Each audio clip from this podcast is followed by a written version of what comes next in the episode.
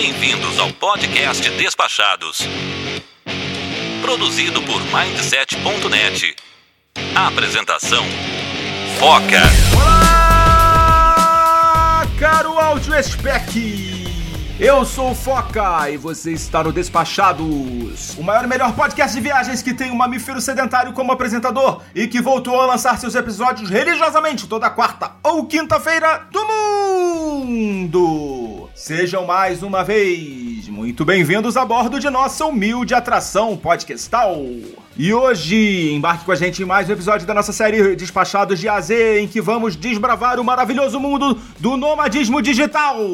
Descubra conosco como a revolução tecnológica e epidemiológica está mudando os rumos de hordas de viajantes destemidos com o timaço do Despachados. Agora, vem com a gente, reserve páginas e mais páginas do seu passaporte para uma nova leva de carimbos, pois o podcast Despachados já está no ar!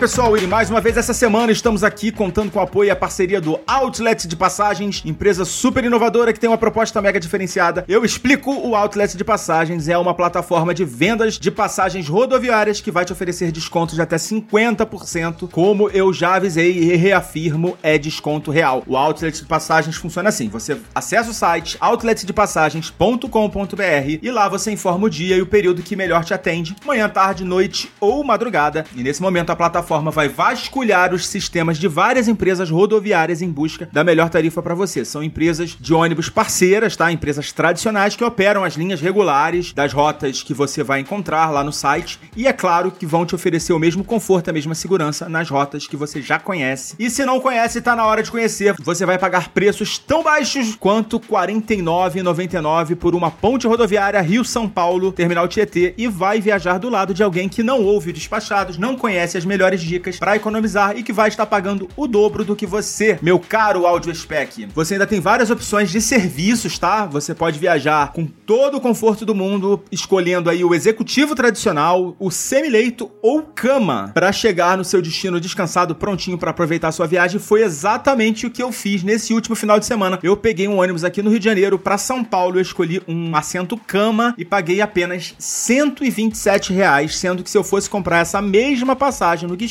da empresa que eu viajei, pagaria 255 reais, exatamente o dobro. Eu viajei no ônibus novíssimo, instalando de novo, do Expresso do Sul, com travesseiro, cobertinha, aquela caminha gostosa que reclina 180 graus. Só assim mesmo, né, pra pegar um assento que reclina totalmente, porque classe executiva de avião, vocês sabem que não nos pertence. Só o nosso mestre Cassol, que é o mestre dos magos, que consegue emitir passagens aí com milhas. Mas foi uma viagem super tranquila, fui dormindo praticamente todo o trajeto. Cheguei lá em São Paulo, lindo, leve e fagueiro, e o que é melhor, com muita economia e muita vantagem. E eu tô falando aqui pra vocês porque eu usei e comprovei na prática que a economia é real. E outra coisa, galera, eu não fui de ônibus só pra testar o serviço, porque eu ia de qualquer maneira fazer essa viagem pra contar aqui pra vocês como é que foi, mas eu tive a curiosidade de dar uma olhada nos preços de passagens aéreas da ponte aérea no sábado, nesse último sábado, e eu tive o desprazer de constatar, pra minha perplexidade, que um trecho da ponte aérea no sábado tava custando nada menos do que 2 mil fucking reais. Isso mesmo, uma perna tava custando 2 mil reais. Então, meus amiguinhos, essa parceria com o Outlet de Passagens não poderia ter vindo em hora melhor. Entra lá no outletdepassagens.com.br e segue o arroba Outlet de Passagens no plural, tá? Pois está chegando aí o aniversário de um ano dessa criancinha linda e maravilhosa. E além desses descontos garantidos que você acha a qualquer dia e a qualquer hora que você entrar no Outlet de Passagens, eles ainda vão lançar alguns cupons com descontos adicionais em algumas rotas, tá bom? Então vai lá agora e começa a planejar sua próxima viagem, seu próximo bate-volta, seu próximo final de semana ou sua próxima esticadinha com o Outlet de Passagens. E a gente segue com a nossa parceria com o Outlet de Passagens. Continuem ligadinhos aqui no Despachados que em breve vai ter novidades. E agora vamos para nossa pauta. Senhoras e senhores ouvintes do podcast Despachados, sua aeronave encontra-se em solo e o seu embarque está autorizado. Sabemos que a escolha do conteúdo é uma decisão do cliente. Por voar com o podcast Despachados, obrigada.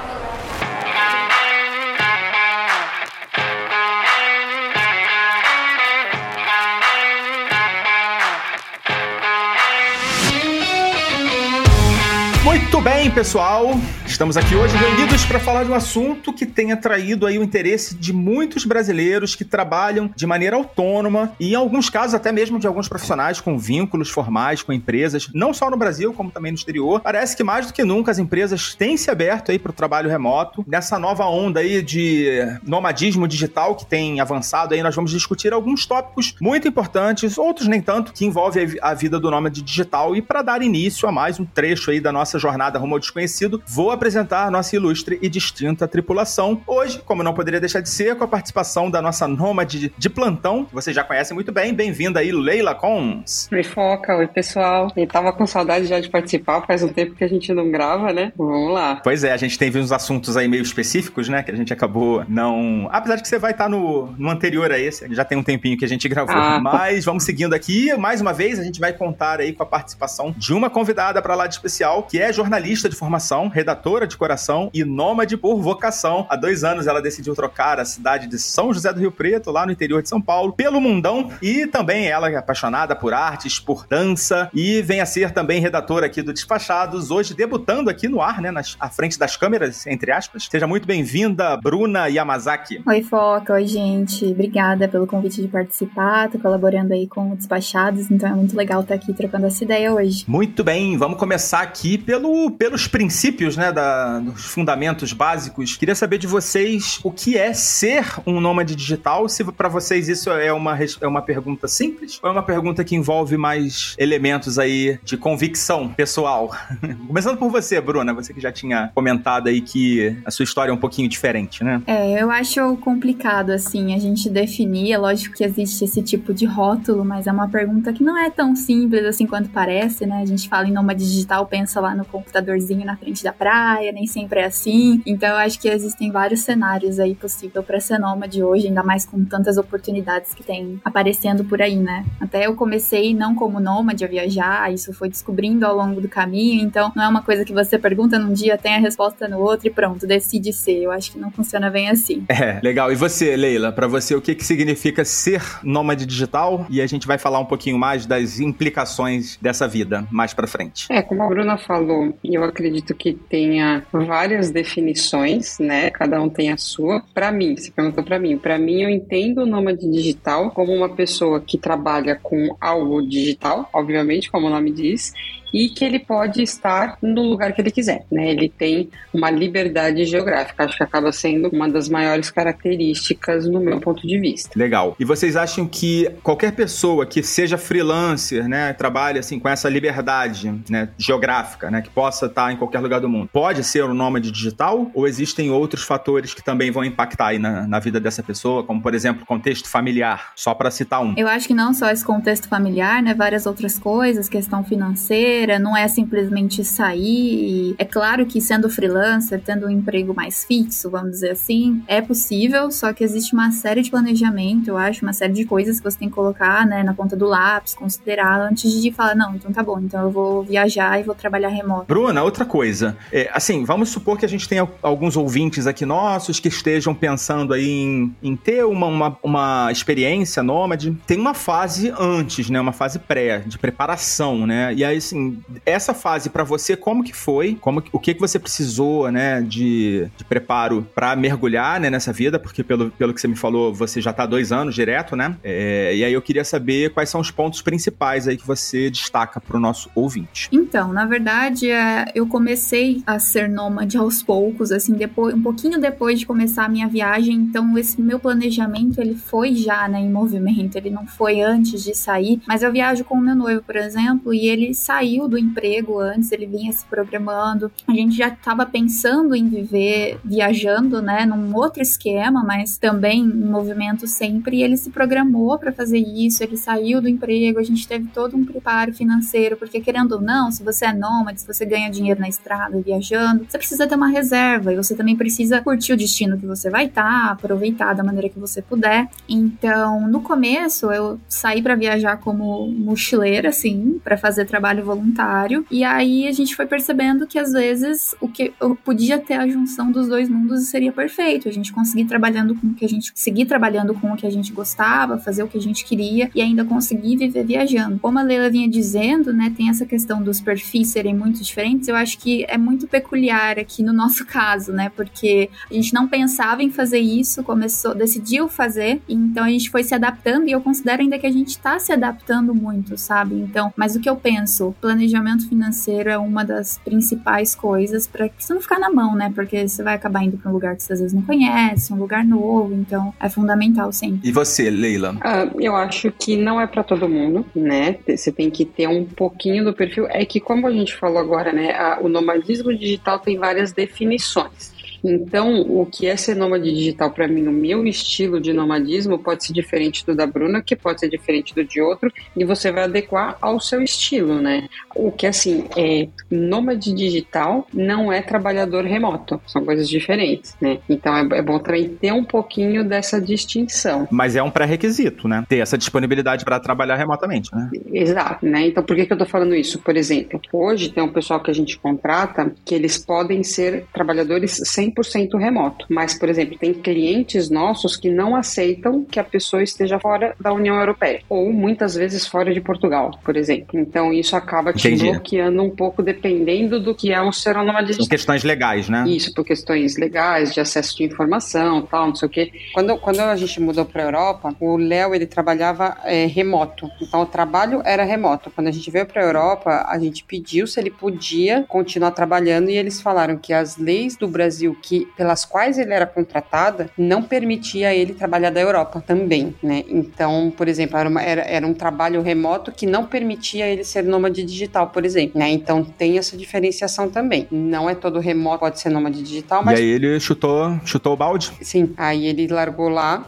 eu tinha, é, a proposta que eu tinha era boa, e aí depois a gente acabou, e depois ele arrumou alguma coisa na Europa, né? E aí a gente acabou se, se adequando. Mas, mas é isso, né? Todo nômade digital tem que ser um trabalhador remoto, mas nem todo trabalhador remoto pode ser um nômade digital. Entendi. E você está vivendo uma fase nova agora, né? Que é a fase de mãe nômade, né? Isso, é. É, é uma outra fase, né? Mas assim. É, já nem, não é nem tão nova assim mais, né? Então, como nômade, a princípio sim, né? Porque no, no meu estilo de nômade é uma coisa que eu vim agora faz três meses, quatro, né? Mas. É, é verdade. Vocês deram uma paradinha, né? Na, na... É, o Covid não ajudou muito.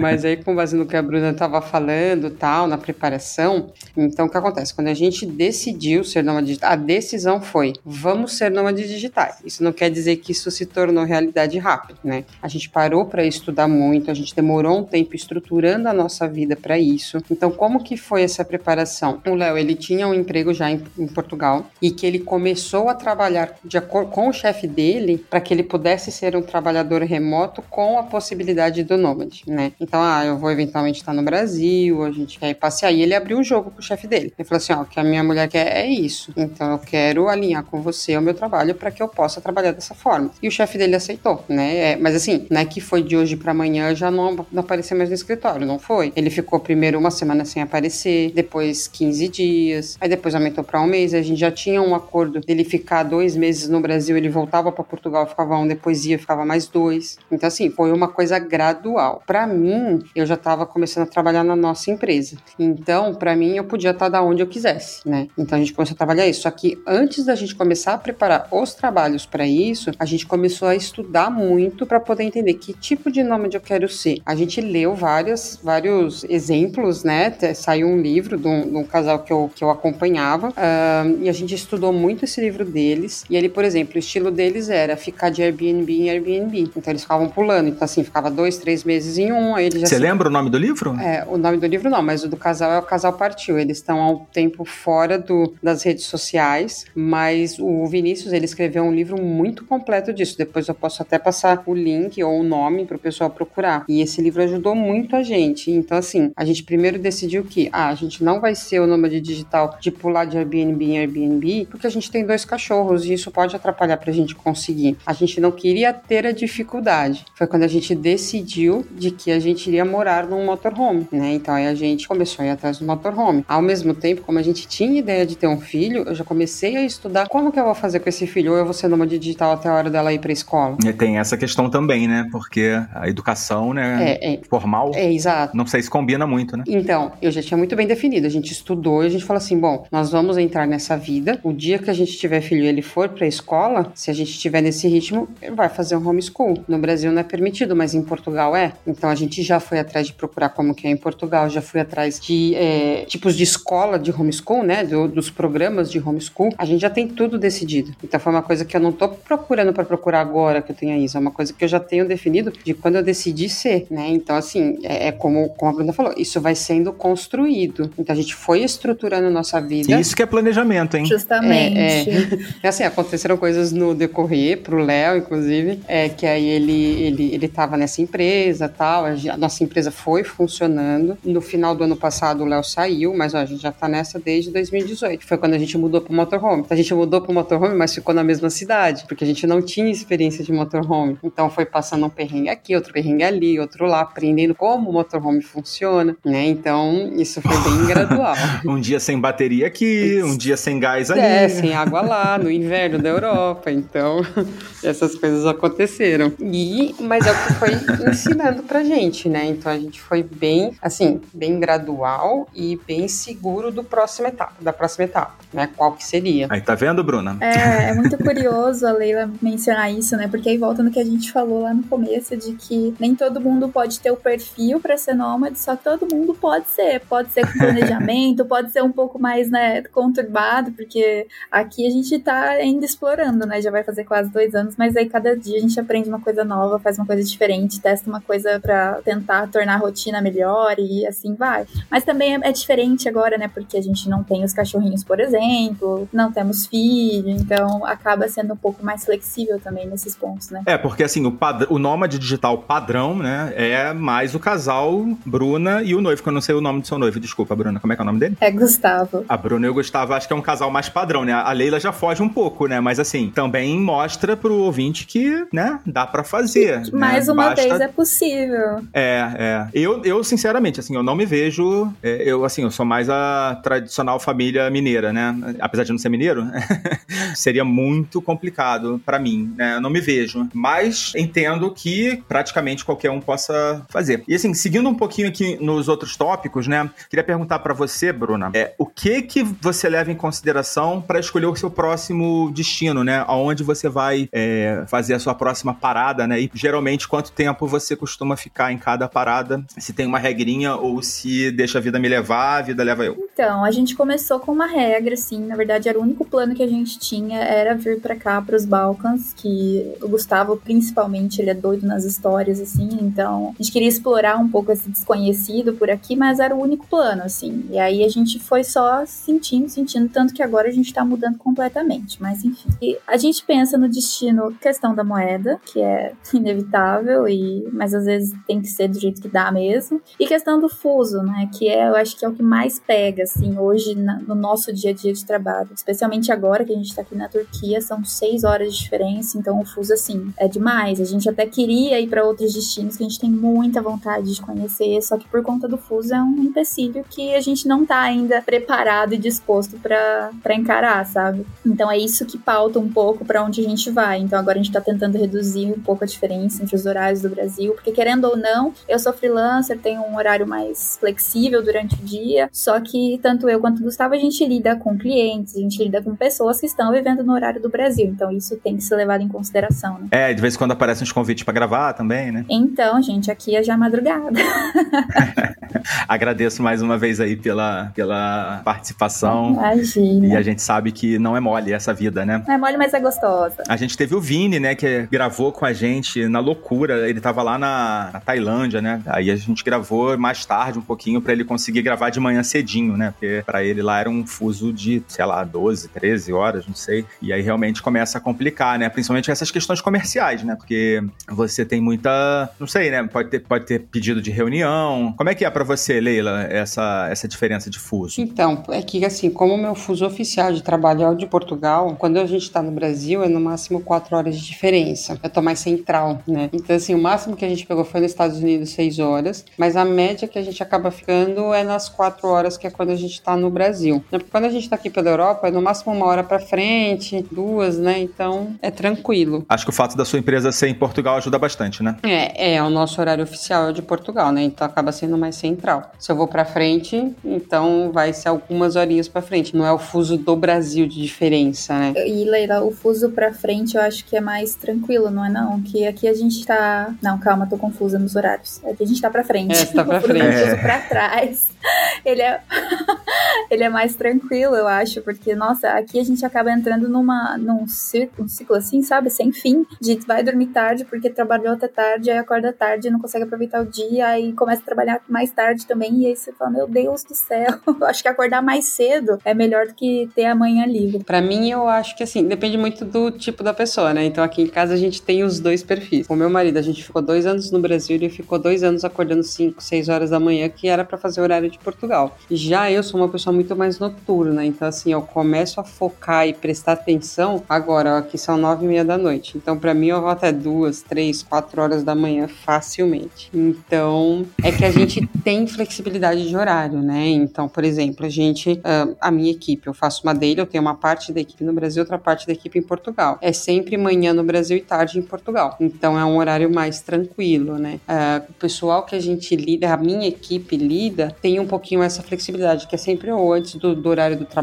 ou depois fora do horário laboral, então a gente consegue adequar naquilo que acaba sendo mais tranquilo pra gente, né? Pra mim, né, nesse ponto. Meu marido não, meu marido ele lida com clientes, então é sempre no horário de Portugal. Então pra ele sim, é melhor ser pra trás, né, que é o Brasil em relação a Portugal, porque ele é uma pessoa mais diurna, então ele até prefere ir pra trás do que pra frente, do que trabalhar de noite. É, então, tá aí mais um critério, né, pra decidir o destino, tem que ver teu perfil. É. Gente, eu tô tendo déjà vu aqui do programa de fuso horário, já tô todo confuso já de novo.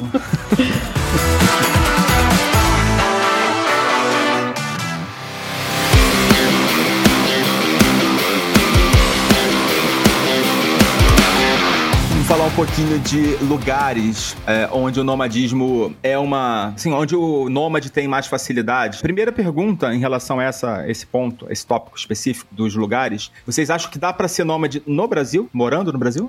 você, tem, você tem experiência, né, Leila? Você- Do meu ponto de vista, o nômade digital é aquele que a princípio não mora, né? Porque cada hora ele tá num lugar. Então, se você pode estar em qualquer lugar, por que, que esse qualquer lugar não pode ser explorando o Brasil, né? Então, então assim, o que que ajuda? Você fala assim, ah, os custos são altos. A princípio, o nômade digital não gasta com aquela casa que fica fechada o ano inteiro, porque ele tá o ano inteiro passeando. Ele vai pagar uma casa, um Airbnb no lugar que ele tá. Então, por que, que ele não pode ficar, sei lá, um mês no Rio, um mês em São Paulo, outro mês ele vai lá pro Nordeste? Pode, é possível. Hoje em dia, desde que a cidade tenha um Airbnb, eu acho que é possível a pessoa ficar de qualquer lugar, inclusive do Brasil. Foi justamente o que a gente fez ano passado, porque a gente saiu no estilo de voluntariado e a gente ficou pelo Brasil, porque a gente acabou preso, né, por causa da pandemia. E aí a gente começou essa experiência mais nômade ainda no Brasil. Ficamos uns bons meses lá e dependendo. Aí você tem que também analisar os lugares mais caros, os lugares mais baratos, né, tudo de acordo com o que você tá procurando. E questão de estrutura, assim, uma boa internet, um Airbnb já é suficiente ou precisa de mais alguma coisa? Olha, é sempre bom perguntar pro Airbnb qual que é a velocidade da internet, porque eu já fiquei uns que era lamentável a internet, né? Então é sempre bom dar essa checada. E mesmo quando eles falam que é boa, É, Não dá pra confiar cegamente, né? não, não dá. Mas Mas assim, a gente agora a gente tá experimentando os Airbnbs com uma mesinha no quarto, porque a gente tá optando ficar na casa das pessoas para ter mais uma troca ali, né? Então, para nós tem que ter a mesinha dentro do quarto e a boa internet. Ah, entendi. Vocês têm pego o quarto, né? Até para também economizar também, né? Sim, mas a gente começou há pouco tempo a fazer isso porque a nossa ideia de viajar era conhecer pessoas, por isso que a gente foi pro voluntariado, né? E aí, como a gente mudou, a gente falou, pô, mas a gente tá ficando nos lugares, a gente acaba não conhecendo muita gente local. Então, como que a gente vai fazer isso? Então, a gente agora tá ficando nos, nos Airbnbs com outras pessoas. E como é que tá sendo a experiência? Olha, é, às vezes é bom assim, tipo, a pessoa vai trabalhar, sai o dia inteiro, você fica sozinho no apartamento, às vezes é ótimo. às vezes é mais turbulento, porque a pessoa também quer te conhecer. Nossa, quando você fala que é brasileiro, em qualquer lugar, as pessoas querem te levar para passear, para fazer não sei o quê, e elas, elas, querem sair o dia inteiro. Você fala assim, meu Deus, eu preciso trabalhar. eu só preciso trabalhar. E aí fica um pouco tumultuado, assim. Mas no geral tá sendo uma boa experiência. A gente fez ótimos amigos, assim, sabe? Que nos receberam muito bem e foi bem legal. É, é engraçado, né? Você fala assim, o cara fala, eu sou italiano. Aí o pessoal, ó, oh, eu sou japonês. Ó, oh, eu sou brasileiro. Caraca, você é brasileiro. é sempre essa reação, né? que eles fazem é assim, por que, que você tá aqui? e você, Leila? Assim, a gente, quando, quando a gente não tá aqui na Europa, né, que a gente tem o motorhome, a gente basicamente fica de Airbnb em Airbnb. Mas até pela quantidade de componentes familiares, a gente acaba pegando um lugar só pra gente, né? Aí a gente tem essa tática de perguntar qual é a velocidade da internet, dar uma conferida nisso, né? Às vezes até é, algum, alguma avaliação. E também o Airbnb agora tem uma opção de você. Agora não, já faz um tempo que tem, de você dizer se você está indo a trabalho ou a lazer. E quando você colocar trabalho, normalmente são lugares que têm uma internet melhor, porque já é meio que uma característica de quem está precisando daquele local para trabalho, né?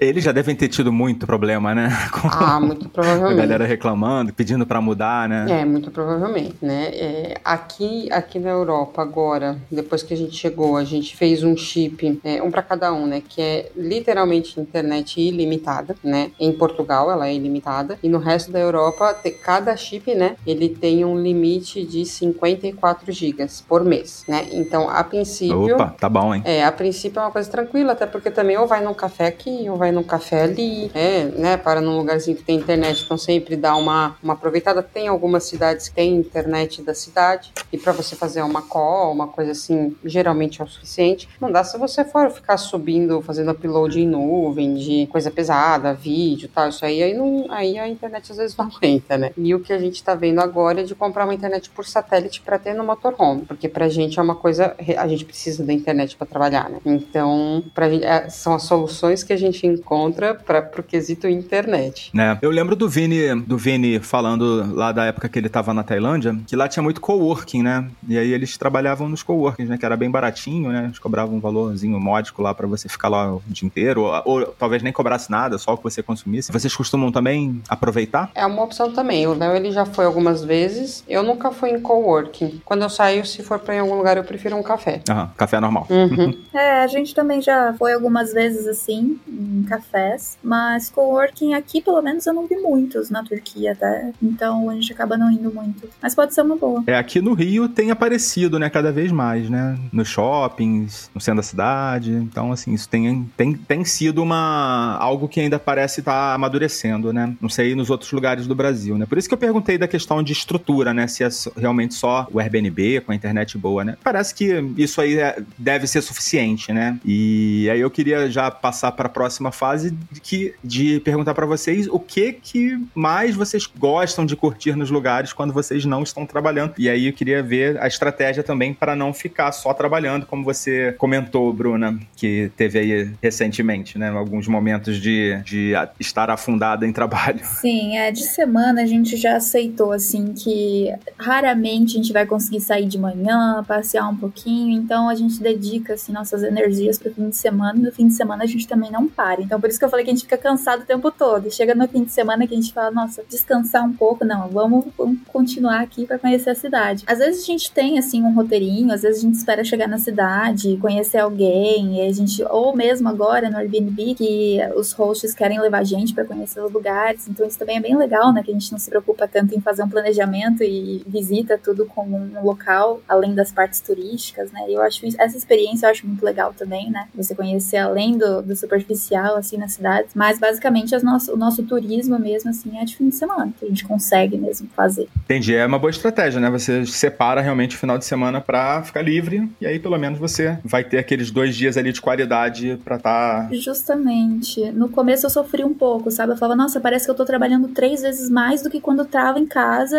e na minha rotina. Mas eu falei, tá, se eu tivesse em casa na minha rotina, eu ia estar tá seguindo o meu horário, fazendo meu trabalho durante a semana, dificilmente ia sair para passear, fazer um monte de coisa. E eu acho que assim, quando você vive viajando, essa, essa vibe de ai, conhecer tal lugar, fazer tal coisa, no começo é muito intenso. Só que depois você vai percebendo também o teu time, sabe? De não, calma, você não, você não vai ficar aqui um dia, você não tá fazendo uma viagem de férias, você tem mais tempo, faz as coisas mais tranquila. Então isso tem funcionado bastante também, assim, respeitar o tempo, sabe? para conhecer. Bacana. Leila, eu sei que você já, já teve alguma estratégia de dividir o dia, né? É, assim, depende muito do lugar que a gente tá, né? Então, por exemplo, primeiro, depende dessa questão do fuso, né? Se a gente vai passear de manhã ou à tarde. Uh, então, por exemplo, a gente estava no México ano passado, a gente trabalhava até a hora do almoço e depois, na hora do almoço, a gente saía e ia passear sempre no período da tarde. Porque já estava bem tarde na Europa, Exato, né? porque já estava mais para próximo no final do dia. Então, e depois, se sobrava alguma coisa que precisava fazer, a gente tinha a flexibilidade de pegar e fazer à noite quando voltava para casa, né? Então, no geral, o nosso trabalho tem um pouco essa flexibilidade de poder fazer no horário que eu quiser.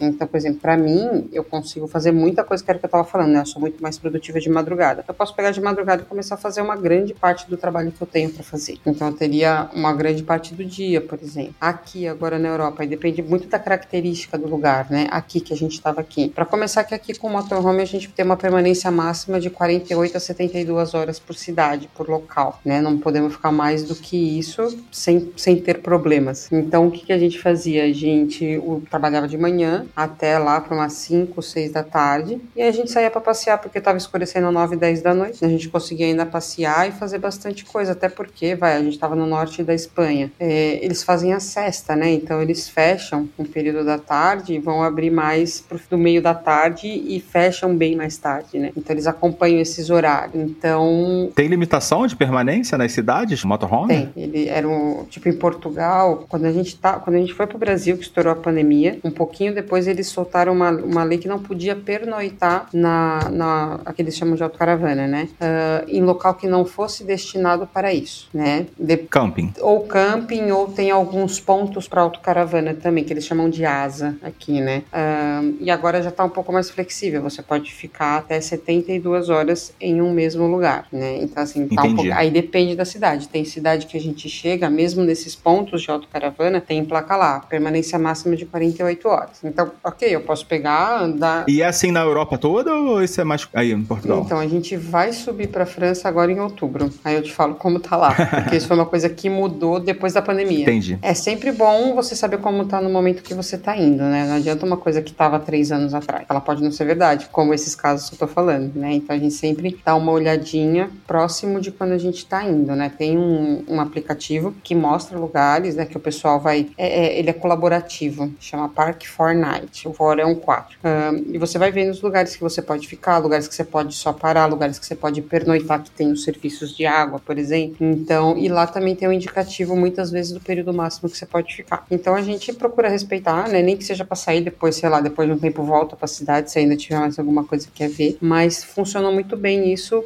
pelo fato de estar tá anoitecendo muito tarde, né? A gente estava aqui no verão. E era também um horário mais ameno, tava muito calor. Então, se sair mais pro final da tarde, tava mais tranquilo para poder passear, né? Então depende. O verão aí de Portugal tá, tá punk, né? Tava pesado, assim, mas na Europa toda, né? Tava bem puxado. Uh, então, assim, depende muito do lugar que você tá para você montar como que vai ser a sua, a sua rotina, né? Claro, se tem, por exemplo, ah, eu vou ter uma reunião às três da tarde. Por exemplo, é o Léo que vai ter reunião. Eu pego a Isa, vou num parquinho com ela e ele fica num café fazendo a reunião. A gente vai passeando até a hora da reunião, aí ele para pra reunião e depois vai fazer alguma coisa. E aí eu falo, ah, é tranquila essa vida. Não, porque às vezes a gente pega um sábado e trabalha o sábado inteiro. Ou como eu também atendo o pessoal no Brasil, às vezes eu, eu tô jantando respondendo o pessoal no Brasil. Então, assim, você tá trabalhando o tempo inteiro, só que você tá fazendo os dois, né? Você trabalha e passeia. É, é sobre isso.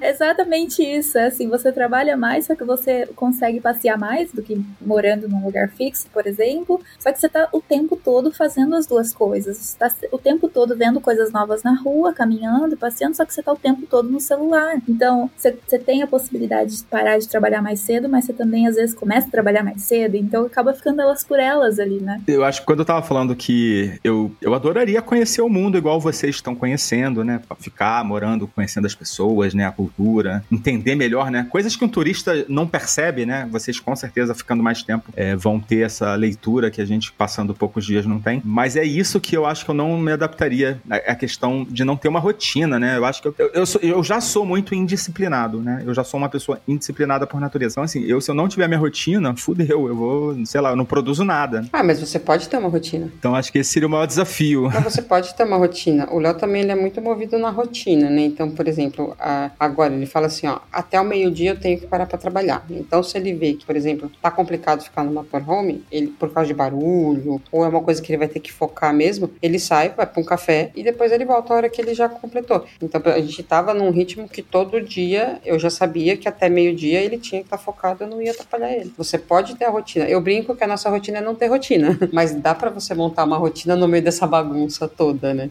eu não, sei lá, eu fico com muito medo. Teria muito medo de, de ter que parar um passeio no meio para fazer uma reunião, esse tipo de coisa. Eu não me vejo fazendo isso. Não sei se a Bruna tá mais para esse lado da Leila ou se ela já tem, já tenta esquematizar melhor aí para não precisar interromper o, o, o walking tour. O, o Gustavo, ele é mais de rotina também. É igual lá no caso da Leila. E só que a gente criou assim pequenas coisas para como se fossem alguns pins assim, né, ao longo do dia, que caracterizam o que a gente hoje tem por rotina. Por exemplo, o Gustavo gosta de fazer exercício, eu gosto de dançar, eu gosto, de, enfim, desde quando a gente começou a viajar, eu falo isso com super orgulho, assim, a gente não não almoça separado, janta junto e toma café, sabe? De pelo menos isso, sensação de casa, sabe?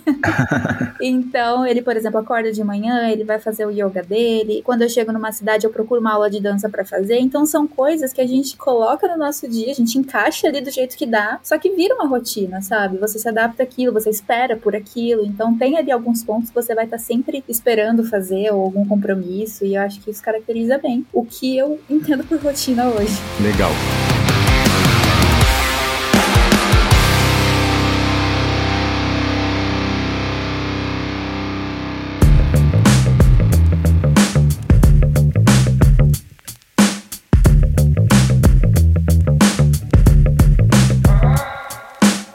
Fato de vocês estarem longe das equipes, dos clientes, dos fornecedores, dos patrões, é, isso de alguma forma causa algum tipo de desconforto? Vocês sentem falta de alguma coisa ou, ou não? Ou isso para vocês é tranquilo? O que vai fazer falta não tem nada a ver com o trabalho? Eu sinto muita falta da experiência do escritório. Assim. Eu falo que quando eu trabalhava indo para o escritório, tendo, ir pro, tendo que ir para um lugar fixo, eu falava, nossa senhora, me tira daqui que eu não aguento mais. Só que hoje é uma das coisas coisas que eu sinto falta de ter essa, essa responsabilidade que é, querendo ou não, uma das coisas que fazem a rotina, né?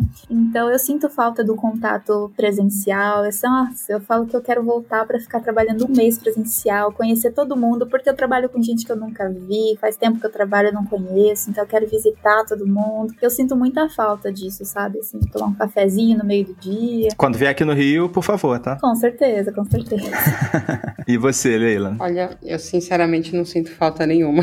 Eu ainda, a gente estava conversando esse fim de semana, que a gente fez o evento da empresa, né? E a gente estava conversando e eu falei, gente, hoje eu não me vejo mais voltando a trabalhar num escritório, de cumprir horário, de tudo certinho. Porque assim, eu nunca me adequei a um modelo tradicional, que como eu disse, eu sou uma pessoa muito noturna, então para mim sempre foi o um inferno acordar cedo. Então o fato de eu ter a flexibilidade para fazer o meu horário, para mim me tira qualquer vontade de ter que ir pro escritório. Só que aí a gente tenta minimizar isso isso hoje na empresa, né? Hoje a minha equipe administrativa da minha empresa é 100% remota, né? Eu ainda é, é o que eu falo para eles, né? Se eu tenho essa possibilidade de poder estar aonde eu quiser, e era uma coisa que eu sempre quis, por que, que eu não vou deixar isso para os meus funcionários se eu posso? Né? Então, pro administrativo eu tenho esse poder. Porque você é chefe, você tem obrigação de infernizar a vida de alguém. Não, então, eu ainda falo pra, aí, aí você vê a questão do perfil, né? Eu falei outro dia isso e uma das meninas pegou e falou assim: Nossa, mas eu não quero fazer isso que vocês fazem, não, vocês são doidos. É o perfil. Eu falei, tudo bem, você não quer,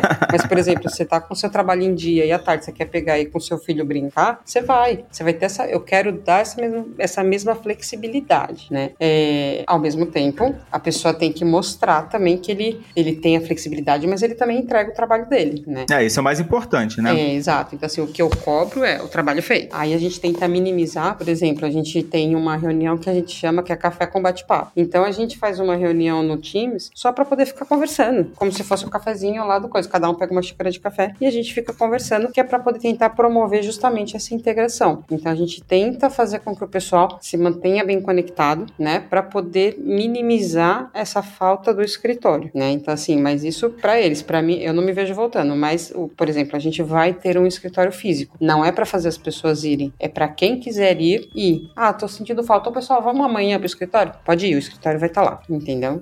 vamos almoçar? É, tipo isso. Então assim, mas eu não vou exigir uma coisa que para mim eu não vejo encaixar, né? Mas por exemplo, eu tenho essa flexibilidade com o meu administrativo, com os consultores eu não tenho esse poder de decisão. E essa decisão é do cliente, não é minha, né? Então acaba tendo também meio que esse contraponto que a gente não consegue deixar isso para eles. É, hoje, eu, assim, eu trabalho numa empresa super tradicional, assim, mais tradicional impossível, né? E por conta da pandemia, né, logicamente, a gente foi é, migrado a forceps, né, pro, pro trabalho remoto e hoje a gente está no, no híbrido, né? A gente, no meu caso, são três dias de trabalho remoto e dois dias no escritório. Então, assim, eu tô adorando essa, esse modelo, assim, porque é, eu tenho a flexibilidade de estar tá em casa, né, e eu consigo fazer muita coisa em casa, né, consigo cuidar, tô cuidando mais da saúde, né, cuidando mais da família, e isso tá sendo muito bom, mas ao mesmo tempo tenho contato com a equipe, que eu acho que isso faz falta também, assim, eu sinto um pouquinho de falta, principalmente da, das interações não de, não de trabalho, né, as interações mais de, de trocar ideia mesmo, e almoçar, happy hour no final da, antes do final de semana e tal, e assim, eu acho que esse é um modelo perfeito, para mim tá funcionando muito bem. Agora, eu acho que é uma realidade mundial, né, cada vez mais as pessoas, não sei, acho que tá tendo uma volta, né, algumas empresas estão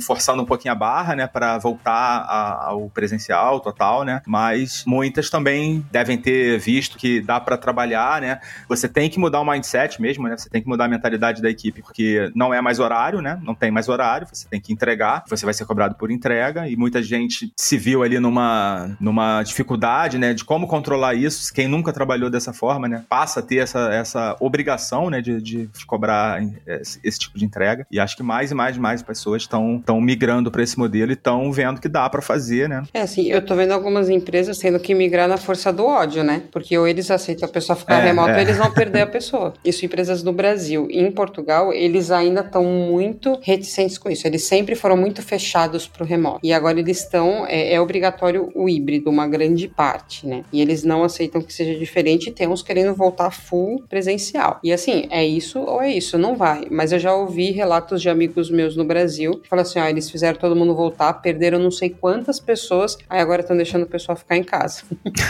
gente, só para complementar lá o que a gente falou, né? Que eu, eu não queria deixar claro aqui que eu não sinto saudade de voltar a trabalhar presencial, mas eu sinto saudades das interações e tem tudo ver com isso de que as pessoas estão percebendo como funciona melhor para elas. A gente até participou do outro podcast de viagem, o Viajar para Quê? E a gente comentou sobre isso. Não é você trabalhar ou presencial ou remoto ou híbrido, é você ter a liberdade de quando você quer, quando você sente que você precisa, você tá à vontade para ir ou não no escritório trabalhar. Então é isso que eu sinto falta, sabe? Se eu quiser viajar por seis meses, que eu possa fazer isso, mas que se eu quiser voltar lá pra minha cidade, pegar meu cafezinho sentar numa mesa no escritório, eu vou, eu vou adorar também. tá, tá justificada a sua resposta.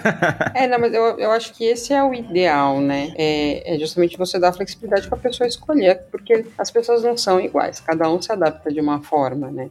Até quando eu tava falando disso, né, do gente, eu quero que vocês tenham a liberdade que eu tenho, né, de poder estar onde vocês quiserem, se quer estar na China, se quer estar no Brasil, desde que me entregue o que precisa. E aí pegar e falar assim: ah, mas e se entrar alguém e pisar na bola? Eu falando assim: eu não vou tirar a liberdade de quem conquistou por uma pessoa que pode perder. Então, a pessoa que entra no nosso administrativo tem que ter o autocontrole e o comprometimento de trabalhar remoto ou da onde ele quiser, né? Eu não vou tirar a liberdade dos outros porque esse pode não se adequar. Se ele não se adequa, não é o modelo de empresa que ele vai trabalhar. Aí ele vai para uma empresa mais tradicional, que vai mandar ele todo dia pro escritório ou naquilo que ele se adequa, né? É. É, não vai. Um, um vacilo de um não pode virar regra para todo mundo, né? Ah, é que existem profissionais e profissionais, ao meu ver, assim, e, por exemplo, hoje, enquanto nômade, eu sou freelancer. E eu poderia estar passeando o dia inteiro e dando um monte de furo com as pessoas que eu atendo. Mas eu sei as minhas responsabilidades, então eu preciso colocar aquilo em execução, né? Normal. É, e não só isso, né? Você pode até por um tempo conseguir enrolar, mas depois você vai começar a não ter trabalho e você vai ter que voltar pro seu antigo, seu antigo estilo de vida. Você não consegue manter, né? Se você não tem um bom trabalho, né? Então, assim, eu, eu sou uma pessoa que eu nunca me adequei ao modelo tradicional de escola, de trabalho. Sempre foi um martírio para mim. Então, eu vendo essa liberdade, eu prefiro ter o meu comprometimento para não perder ela do que ter que voltar, né? Sim, E aí o seu comprometimento, no caso, é com você mesmo, né? Exato. Você é sua chefe. Nesse caso, sim.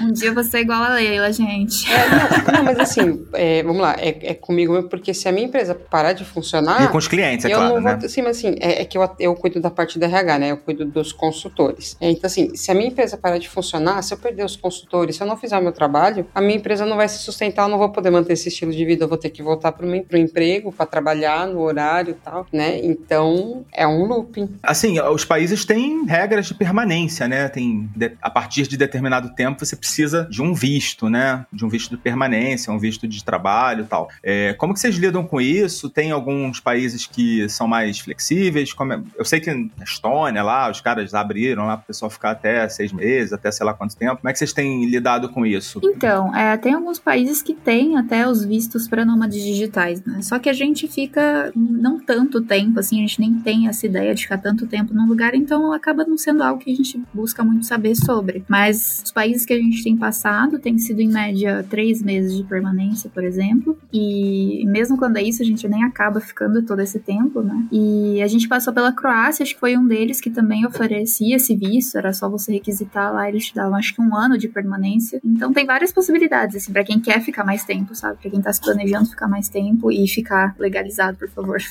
Mas aí vai, vai como turista mesmo, que o tempo de permanência é, é suficiente também, né? Sim, como turista, é. Três meses pra nós é sempre mais do que suficiente, assim. A gente nunca passou mais de dois meses no mesmo país, assim. A gente vai mudando de cidade, mas na média a gente fica um mês e meio em cada, então dá super tranquilo. A gente não precisou se preocupar com nenhum tipo de visto diferenciado, não. Você, Leila, eu acho que Leila é residente aí da Portugal, né? É, é, eu tenho nacionalidade, né? Então, aqui na zona da, da, da zona europeia. É, residente, ó. é, Portuguesa, É. né?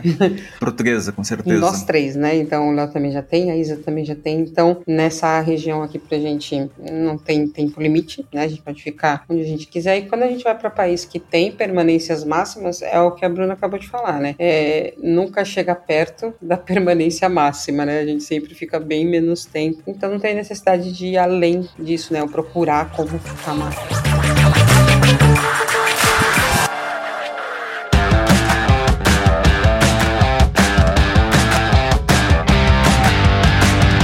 Pergunta pra vocês. É, é- é preciso ter férias, assim, tirar um tempo pra ficar sem fazer nada mesmo? Ou dá pra ir conciliando e esticando a corda até voltar pra casa, sei lá? Como é que vocês lidam com essa necessidade? Olha, eu isso, isso é uma coisa que eu sinto falta de pegar aquele lá uma semana pra ser turista, sair de manhã pra bater perna e voltar só à noite, porque essa não é mais a minha realidade, né? Então Não, foi, não, não, não existe? não, não existe. Então, assim, é, é aquilo que uma vez eu ouvi, eu ouvi falarem, né? Que cada escolha que você faz é algo que você perde. Então, para eu poder ter, é, visitar a quantidade de cidades que eu visito, viajar o tanto que eu viajo, eu não consigo tirar férias como eu tirava antes. Aí eu tenho que escolher visitar mais e de pouquinho, ou visitar menos, só que pegar um dia inteiro para turistar, né? Então, faz, faz um tempo já, é muito raro a gente parar para poder pegar um dia inteiro de férias e ainda assim, você não para, porque sempre tem o celular ali apitando, né? Você não consegue. Não, um dia não é férias, é É, folga. não, não, assim, eu até, eu até tentei pegar uma semana que a gente tentou no, no início do ano, mas não dá. Você vai parar porque vai aparecer um problema, você vai ter que resolver alguma coisa, tá? É com menos frequência, mas você não consegue desconectar totalmente. E você, Bruna, você consegue ainda ser turista algum momento na sua vida ou também virou nômade, abriu mão? É, mais ou menos isso. Tirando os fins de semana, assim, não, não tem jeito. Eu falo que antes de voltar, assim, o dia que a gente decidir voltar, porque eu, assim como eu tenho esse desejo de liberdade liberdade de viajar, de flexibilidade e tudo mais, eu, eu, sinto falta, como eu já falei aqui, de ter um cantinho, de ter minhas coisas, né? Então, falo que antes de voltar, assim, de tudo, eu vou querer ir pra um lugar que eu vou só acordar e, sabe? Fazer nada. eu, não quero, eu não quero nem turistar, não quero ver ponto turístico, quero nada. A gente quer ficar no hotel sentado, assim, ó. Mas por enquanto eu não consegui tirar férias ainda. O Gustavo até conseguiu, né? Que a mãe dele veio visitar a gente, então ele tirou alguns dias. E nesses dias eu fiquei ali full time trabalhando também. Mas eu, eu sinto falta, sinto falta, sim. Você já viu falar do nadismo, Bruna? Do nadismo? É, acho que eu é gosto. a galera que se reúne. é a galera que se reúne fisicamente, eles se juntam ali por algumas horas para não fazer nada. Gente, perfeito, tudo que eu preciso. não, tem o nomadismo e tem o nadismo. É, é, porque, é porque muitas vezes, né, é, você sendo freelance ou você tendo a sua empresa, se você não trabalha, você não ganha, né? Então você tem que ter, aí volta para aquela Justamente. parte do, do, planejamento financeiro. Para você tirar umas férias, você tem que planejar para ter o dinheiro ali, né? Sim, e isso significa trabalhar às vezes dobrado antes para fazer aquela, para ter aquela garantia ali, né? É, bom você ter tocado nesse assunto de dinheiro, que tem uma pergunta que eu pulei aqui lá da primeira parte, acho que ainda dá para fazer. É, como que vocês lidam com a receita? Porque porque assim, eu acho que a Leila tem uma receita mais em euro, né, Leila? Uhum. E, e, não sei, me corrija se eu estiver errado, tá? A Bruna tem uma receita mais em reais. Como que isso impacta aí na relação de vocês com os gastos, né? Aí começar pela Leila. Ah, é, então assim, a moeda que eu ganho é mais forte, né? Mas assim, eu vou, eu vou falar dos gastos que eu tenho aqui na Europa mesmo. Comparado com uma pessoa que tem uma casa fixa e que mora fixamente, o meu gasto chega a ser um quarto, um terço do que os gastos que essa pessoa tem. Aluguel é uma coisa que consome muito muito, né? Então eu não tenho esse gasto porque eu tenho ali o meu motorhomezinho que eu me adequo àquele espaço e para mim tá bom. É um gasto que eu não tenho, né? E isso me permite o que? O eu não ter o gasto para manter uma casa fixa. Quando eu fui lá para o México, por exemplo, esse dinheiro eu consegui pegar um Airbnb e ficar um mês, por exemplo. Porque eu não tenho que manter duas casas. Eu tô mantendo só uma. Meu carro tá uhum. aqui guardadinho, né? Então, claro, o euro ele é mais forte. Então, quando eu vou pro Brasil, tal, uh, o dinheiro rende mais, né? Só que, por exemplo, o seu poder de compra no Brasil é muito menor. Então você tem que ter ali o seu planejamento mensal para tentar não sair daquilo, né? Então, ah, eu vou ficar lá no México um mês. Eu tenho tanto para gastar com hospedagem. Então eu vou procurar lugares para ficar dentro desse target, né? Comer você vai ter que comer em qualquer lugar. Uhum. Então aí não é que a gente sai para restaurante toda vez. A gente vai muito em mercado, compra, faz em casa, essas coisas normais de quando você quer economizar em viagem, né? E é porque assim, é isso, a gente não tá é, em viagem de férias, a gente tá vivendo. Então, quando eu tô na minha casa lá, tava na minha casa em São Paulo, eu não ia todo dia comer em restaurante. Então não é porque eu tô numa cidade diferente que eu vou ficar todo dia saindo para comer fora, né? Então tem que ter o equilíbrio, ah, não é. adianta. Gostei dessa frase. Isso se chama vida, né? É, a vida acontece. não se chama viagem. ai, ai, é, só uma, uma adendo à sua fala, Leila. Foi isso o tempo que era barato aluguel em Portugal, né? É, é, tá muito caro o aluguel pra cá. Já há alguns anos, né? Já, né? Desde que quando eu vim, surgiu o Airbnb. É, assim, quando eu vim, tava começando a aumentar já os valores e agora estão tão caros, né? Airbnb, por exemplo, Lisboa tem muito pouco, mas até teve, por exemplo, a clarabóia do meu motorhome em cima, ela tava meio ruim, né? Mas também já tem 15 anos. E aí eu falei assim, nossa, é, é mil euros pra poder arrumar. Eu falei assim, nossa, que absurdo. Eu falei assim, gente, mil euros é o que você gasta de aluguel. É um aluguel aqui, ó. Depois isso aqui vai durar mais 15 anos. Mês que vem eu não tô gastando mais mil, né? Então. O... Pois é, é uma vez só, né? É uma vez só. Então, assim, o aluguel realmente tá muito caro. E eu, eu acho que eu até comentei em algum episódio pra trás que as pessoas falam assim, nossa, mas você vê, ela tá um, um mês no México e depois vai para os Estados Unidos. Eu não, é, é, é, eu não mantenho uma casa, né? As pessoas que normalmente falam isso têm que pagar a casa e realmente, quando você paga uma casa, você não vai conseguir pagar uma outra para você ficar um mês fora, né? Então é, é, é isso que tem que ser analisado quando você escolhe um estilo de vida. Seu estilo de vida pode ser ficar fixo, tudo bem, mas depois você tem que gastar, além disso, mais para poder fazer outras coisas. Qualquer outra coisa, né? Legal. E você, Bruna, como é que é a tua relação aí com a sua receita que parece que é mais em real, né? É, é mais complicado, viu?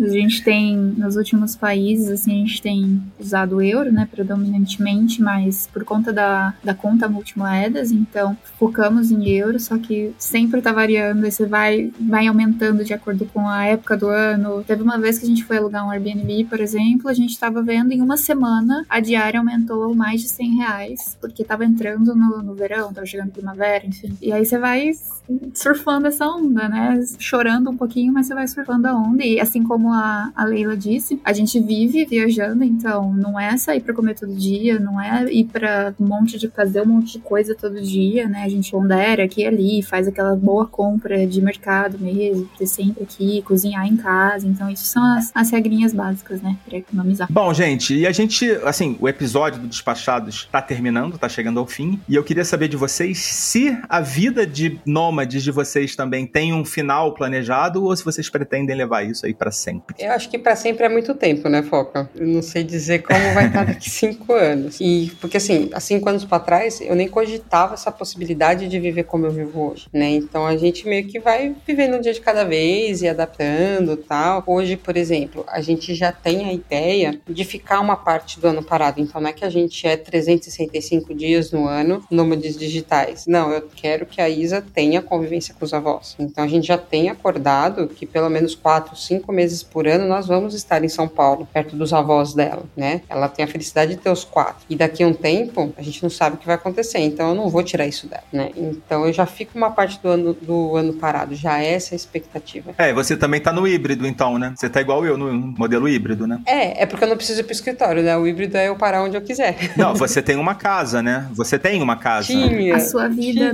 Nômade é híbrida. Tinha, acabei de vender. Tinha? Acabamos de vender.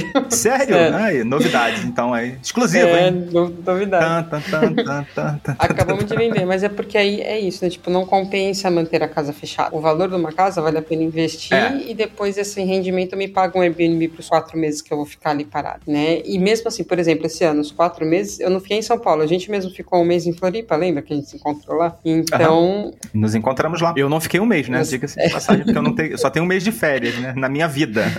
Então, assim, é, a gente já vai ficar pelo menos enquanto tiver os, enquanto a Isa tiver os avós, a ideia é ficar um, um pouco aqui e o resto rodando, um pouco aqui e o resto rodando. Então, não sei o que vai ser o dia de amanhã. Enquanto esse estilo de vida for confortável e estiver trazendo felicidade pra gente, eu não planejo parar. Hoje, os meus planejamentos são pensando em manter esse estilo de vida. Né? Eu não tenho um planejamento de, olha, daqui cinco Eu anos acho eu que. paro. Aham. eu acho que mais do que a, você tá dando pra, pra Isa, né? A, a presença dos avós e tal, você também tá dando seu- pros avós da Isa e eles estão rodando pra caramba aí atrás de vocês também, né? Eles estão aproveitando, né? É, é mais ou menos. Então, eles não são de viajar, né? Nenhum dos quatro. Então, é que for pra ela ter convivência. Não eram, né? É, tem que ir pra, pra, pra São Paulo, né? Então, por isso que até quando a gente veio pra Europa, sempre foi o dia que eu tiver um filho, eu vou ter no Brasil, ela vai estar no Brasil. Quando a gente teve essa possibilidade desse estilo de vida, vai ser meio a meio, né? Então, pra ela ter esse convívio. Então, a nossa ideia é: eu não vou tirar o convívio, como eu também não vou tirar a possibilidade dela conhecer outras culturas, de ter uma alguma coisa da vida dela em Portugal, que amanhã ela vai montar do jeito que ela quiser, né? Então, eu quero dar pra ela essa flexibilidade porque é uma coisa que me agrada. Se amanhã ela quiser parar, é uma coisa que eu falo muito, né? Se amanhã ela chegar pra mim e falar assim, mãe, eu quero fazer um ano de escola mesmo, da escola tradicional, eu vou parar e dar essa experiência pra ela. Eu não vou tirar, mas enquanto ela não me manifestar essa vontade, ela vai fazer um homeschool. Pode ser que ela se adapte e nunca queira mudar isso, né? É. E você, Bruna? Sobre o que a Leila falou, achei a frase dela muito boa, assim, que enquanto fizer sentido, a gente vai seguindo, sabe? A- a- Por aqui a gente tem essa ideia de parar em algum momento, mas parar esse estilo de hoje, né? Essa viagem que a gente tá fazendo hoje. Novamente, a gente não tem, não tem essa vontade de voltar fixo mesmo para um escritório, por exemplo. Só que, como eu disse, a gente tem essa vontade de ter o nosso cantinho também. E batendo na mesma tecla que eu falei lá atrás, eu acho que tem tudo a ver com a flexibilidade, com você poder ter esse poder de escolha, né? Eu até comento bastante que isso foi um dos aprendizados da viagem, de que quando eu saí pra viajar, eu falava, nossa, eu quero ser livre, eu quero fazer tal coisa, eu quero conhecer tal lugar. E aí você acaba ficando preso nessa de querer ser livre, sabe? Sendo que a liberdade é você poder escolher. Então, eu quero parar, assim, esse estilo que a gente tá, mas por enquanto tá fazendo sentido. Então a gente vai seguindo, a gente vai sentindo, né? No caso da Leila, ela sentiu uma necessidade, assim, o assado, né? De acordo com, com a filha e tudo mais. E da mesma maneira aqui, só que os nossos critérios são outros, né? É legal. A pergunta não foi boa, mas as respostas foram excelentes, tanto sua quanto da Leila. ai, ai, eu acho que é um bom, um bom momento aqui pra gente encerrar aqui o nosso episódio em alta. Agradecer mais uma vez aqui a vocês duas pela participação. Bruna, sei que já tá tarde. Queria agradecer demais aí, deixar aqui também o nosso microfone aberto aí para você passar aí seus recadinhos, fazer o seu, seu jabá, né? Suas redes sociais. Se você quiser fazer qualquer anúncio, quiser vender um Corsa 98, a hora é essa. Não, gente, obrigada. Obrigada pela oportunidade, pelo papo super legal. Foi super legal ter essa experiência aqui com a Leila com outro estilo de nomadismo, né? Eu acho que é muito bacana essa troca. E aqui tá tarde, mas não tem problema não, a gente tá fazendo as malas, que amanhã cedo a gente viaja, então estamos bem acordados. mas, então, é, hoje a gente tá só no Instagram, assim, com o conteúdo da viagem, é arroba mundo ao lado. Comecei recentemente também, mais ou menos recente, no começo do ano, um canal no YouTube, compartilhando nossas viagens viagens, nossos passeios. No momento tá um pouquinho parado, mas tem uns vídeos legais lá, que também é mundo ao lado. Então, fique à vontade para se inscrever, seguir no Instagram. A gente vai adorar. Muito bem, muito obrigado pela participação. Adoramos. Eu que agradeço. Nos veremos novamente aí por essa estrada da vida. E Leila, valeu. Obrigada, Foca. É, é, por mais que o último episódio eu tô lá, fazia tempo que a gente não gravava, eu tava com saudades mesmo. E é um tema, assim, que, tipo, eu gosto muito de falar, gosto muito de compartilhar. E é isso que a Bruna falou, né? Você vê também um outro estilo, né? Porque pode ser que alguma coisa desse outro estilo faça sentido para você. Você fala assim, olha, eu nunca tinha pensado, né? Então é um assunto que por mim eu podia ficar até amanhã aqui conversando. Como sempre, né, Leila? É. Agora, se você tá preocupada de que a gente não tem gravado muito ultimamente, não se preocupa, porque nos próximos, nas próximas semanas aí a gente vai ter bastante gravação para fazer. Tá? Fica tranquila quanto a isso. Boa. Valeu, gente. Daqui a pouquinho eu volto com os recadinhos finais. Até logo.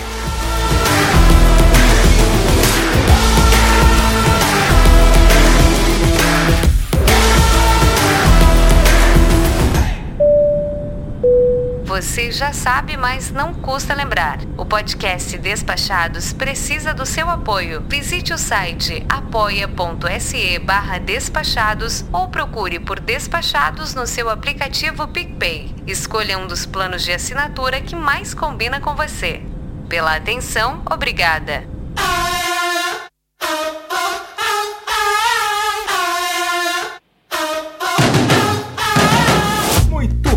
Pessoal? Chegando aqui ao final de mais um episódio da nossa saga Rumo ao Desconhecido. E lembrando vocês que a gente tem aqui o nosso grupo de apoiadores, né? O grupo de apoiadores mais cheiroso e formoso da podosfera brasileira, quiçá mundial, que é formada pela Caroline Sobrinho, Jorge Alfradique, Bruno Souza, Rogério Miranda, Nardo Vila Royal, Bruno Vasconcelos, Marcel Pinto, Erika Rabelo, Gustavo Yamaguchi, Cleiton Pereira e que pode ter o seu nome aqui também. Basta você entrar lá no nosso apoia apoia.se barra despachados ou pelo PicPay, você procura lá o Despachados e assina uma das opções a partir de 15 reais. Você já faz parte aqui da nossa, do nosso grupo de seletos apoiadores e também vai lá para nossa sala VIP no Telegram, onde a gente troca várias ideias lá sobre viagens, tira dúvidas e também joga a conversa fora. Porque a nossa vida é feita de momentos assim. E dessa forma, vamos chegando ao final de mais um episódio aqui do Despachados, agradecendo mais uma vez a Outlet de Passagens pela parceria e a você pela sua audiência, pelo seu download. A gente vai ficando por aqui, foca na viagem. Tchau!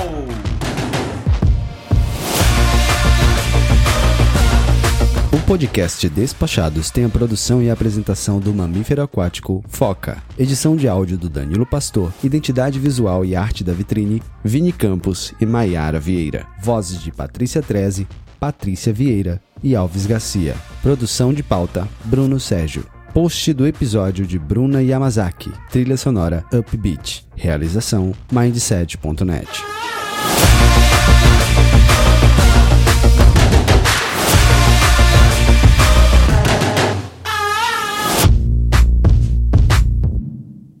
Esse podcast foi editado por Nativa Multimídia, dando alma ao seu podcast.